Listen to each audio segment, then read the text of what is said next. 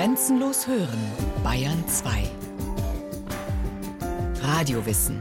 Montag bis Freitag die ganze Welt des Wissens. Kurz nach 9 Uhr und 15 Uhr.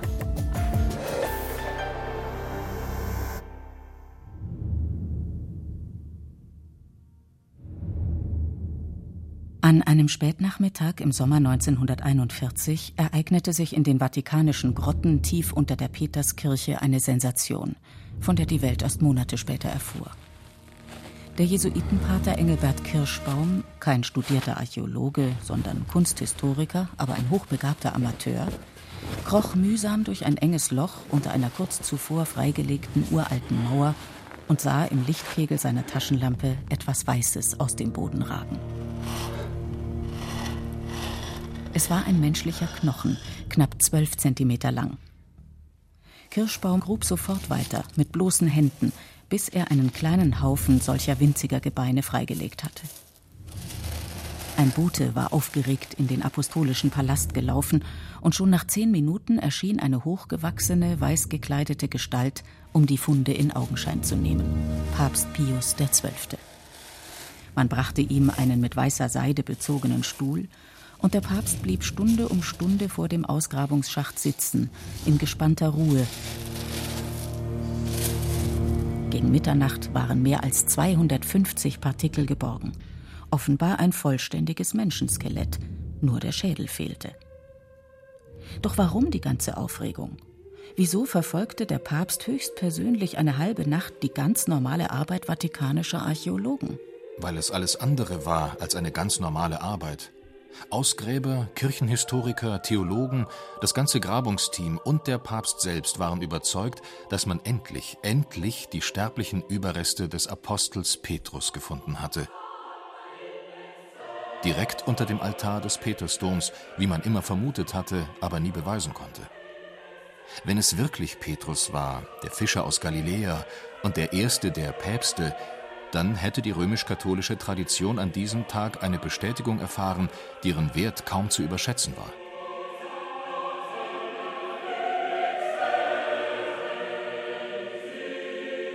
Kritiker höhnten später, man habe sich zu früh gefreut, sei dilettantisch vorgegangen, die vom Papst beauftragten Ausgräber seien Amateure gewesen. Doch es handelte sich keineswegs um bloße Hirngespinste.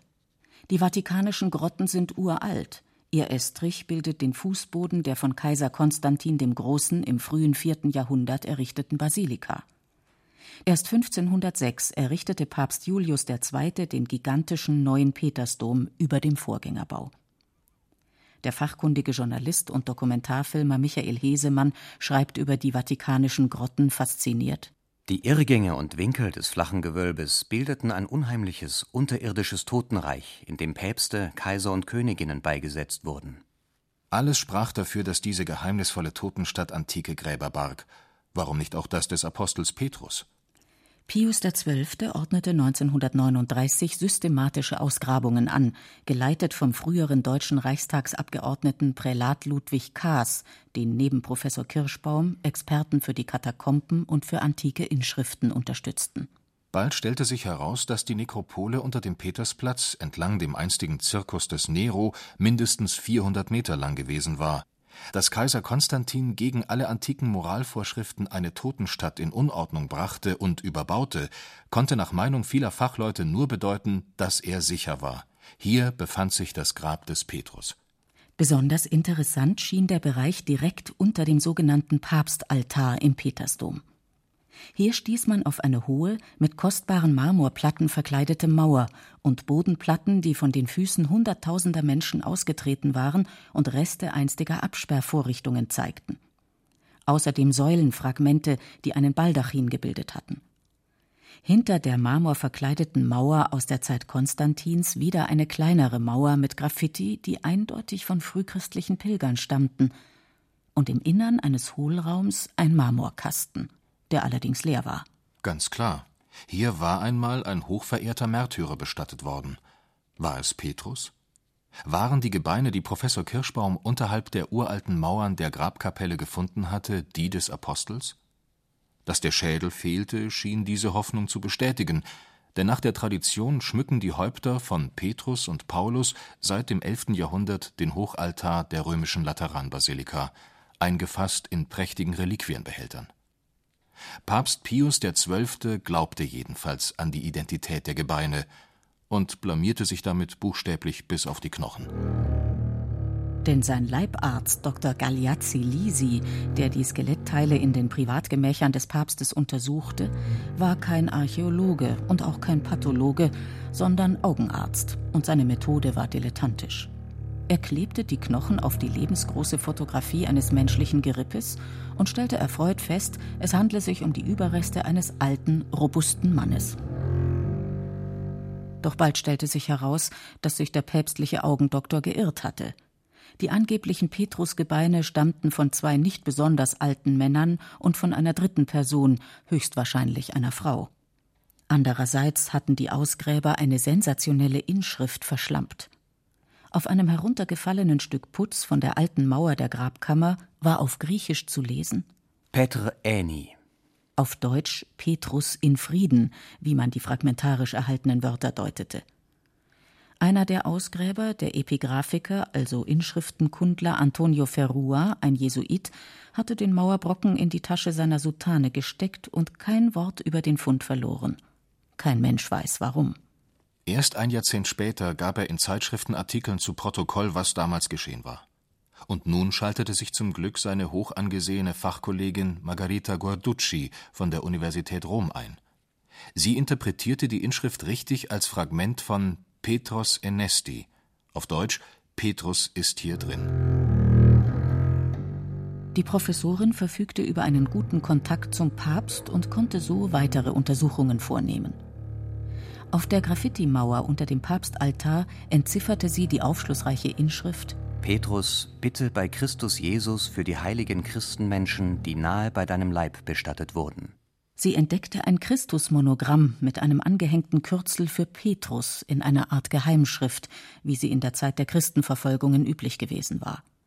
Und vor allem erfuhr sie von einem Vorarbeiter, dass der alte Prälat Kaas, der die Ausgrabungen vor zehn Jahren geleitet hatte, in einer winzigen Kammer hinter der Graffiti-Mauer ein paar Handvoll Knochen gefunden und eilig in einer Holzkiste in einer Rumpelkammer deponiert hatte. Aus Pietät oder Ordnungssinn, warum auch immer. Diese lange vergessenen Gebeine stammten nun eindeutig von einer einzigen Person, einem großgewachsenen Mann von robustem Körperbau, der im Alter von 60 bis 70 Jahren gestorben war. Der Körper war, wie Stoffreste bewiesen, in ein kostbares Tuch gehüllt gewesen, golddurchwirkt und mit dem Farbstoff der echten Purpurschnecke gefärbt, also ein Gewand, das sich in Rom normalerweise nur die Senatoren und der Kaiser leisten konnten. Welchem Leichnam hatte man diese seltene Ehre erwiesen?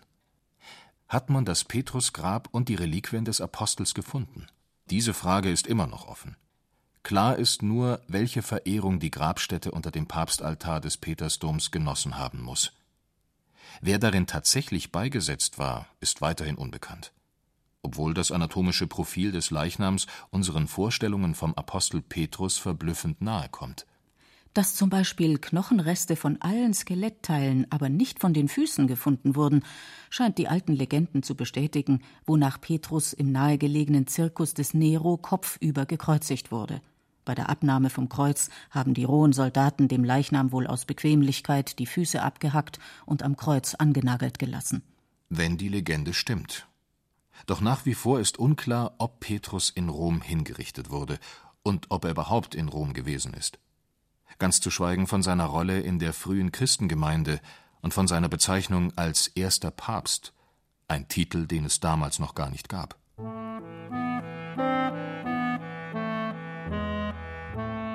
Was wir von Petrus wissen, ist wenig genug. Schon der Name ist unsicher.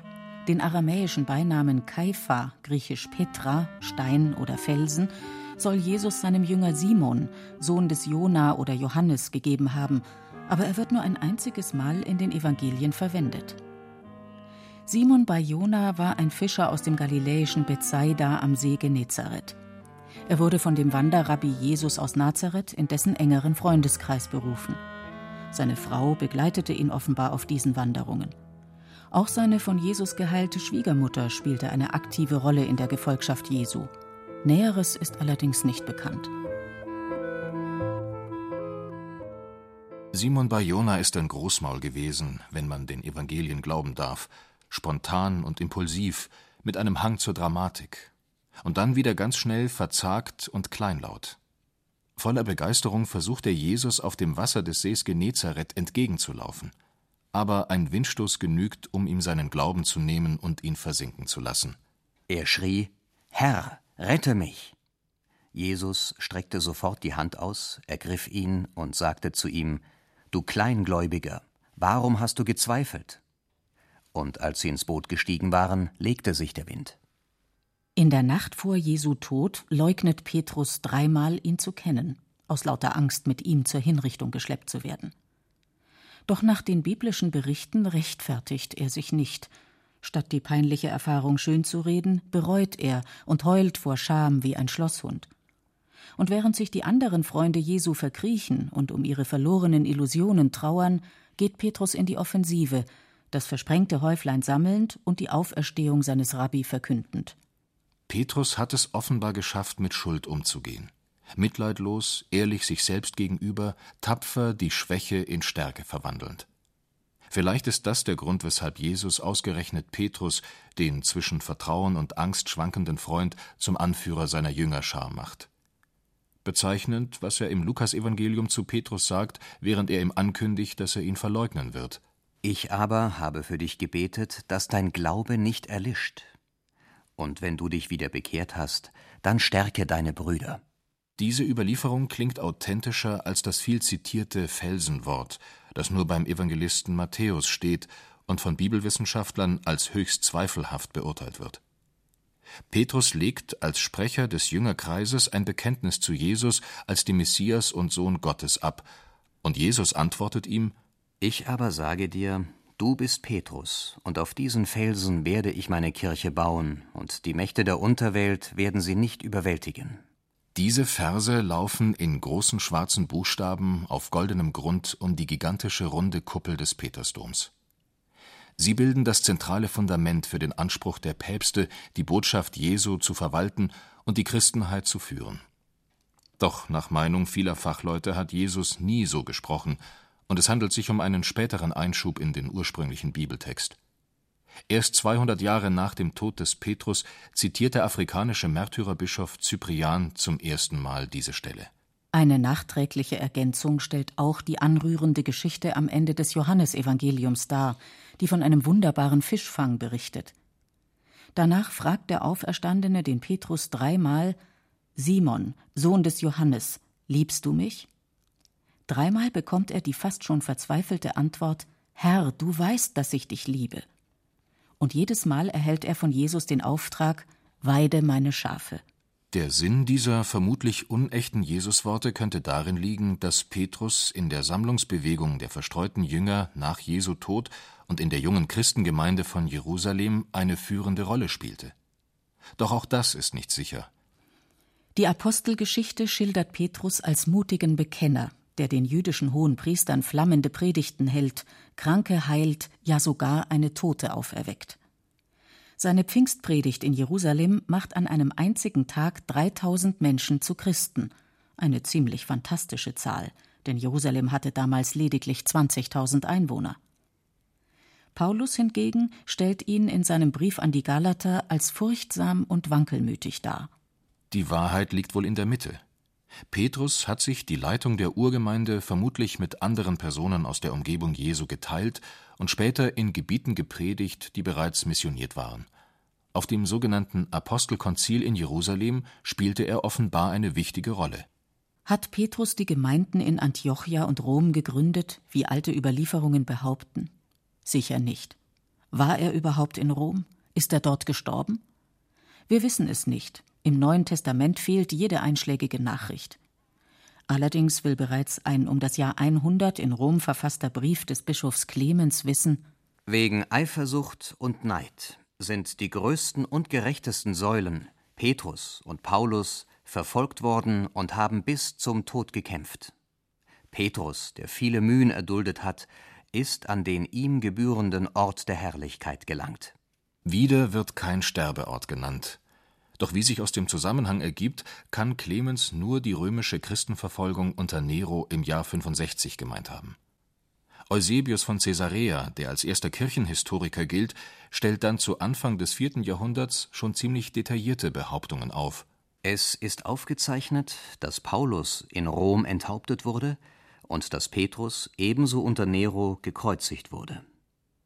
Dieser Bericht über Petrus und Paulus wird gestützt durch die Tatsache, dass ihre Namen in den Grabstätten bis zum heutigen Tag bewahrt wurden es ist ebenso durch Gaius bestätigt, ein Kirchenmitglied unter Bischof Zephyrinus von Rom.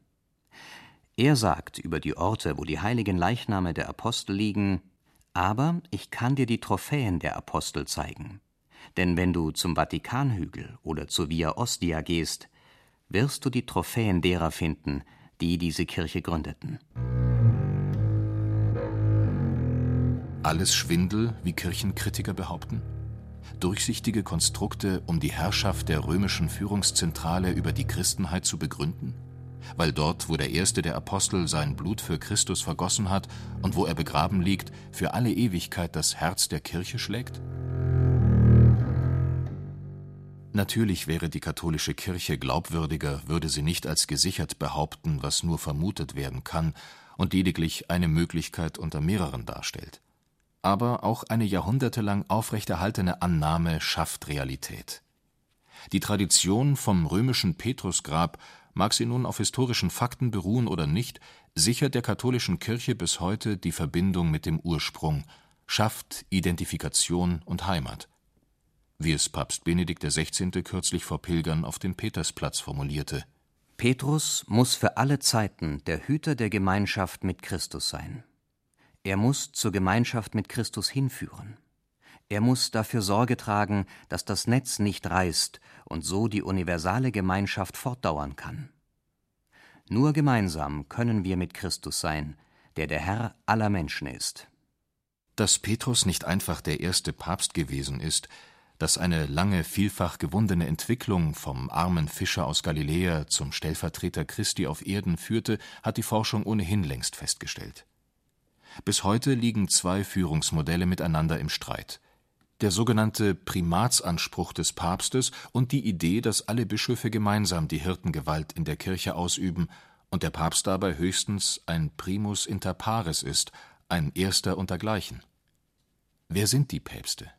Die letzten Cäsaren dieser Welt, wie ein Historiker sagte, oder Zeugen des einzigen Herrn der Kirche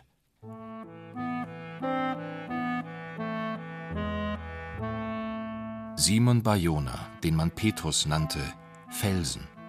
Unser Glaube steht auf festem Grund, kann das bedeuten. Ein Fels, das kann aber auch ein kantiger Brocken sein, der im Weg liegt, über den man stolpern kann. Ein Fels kann locker sein und bedrohlich schwanken.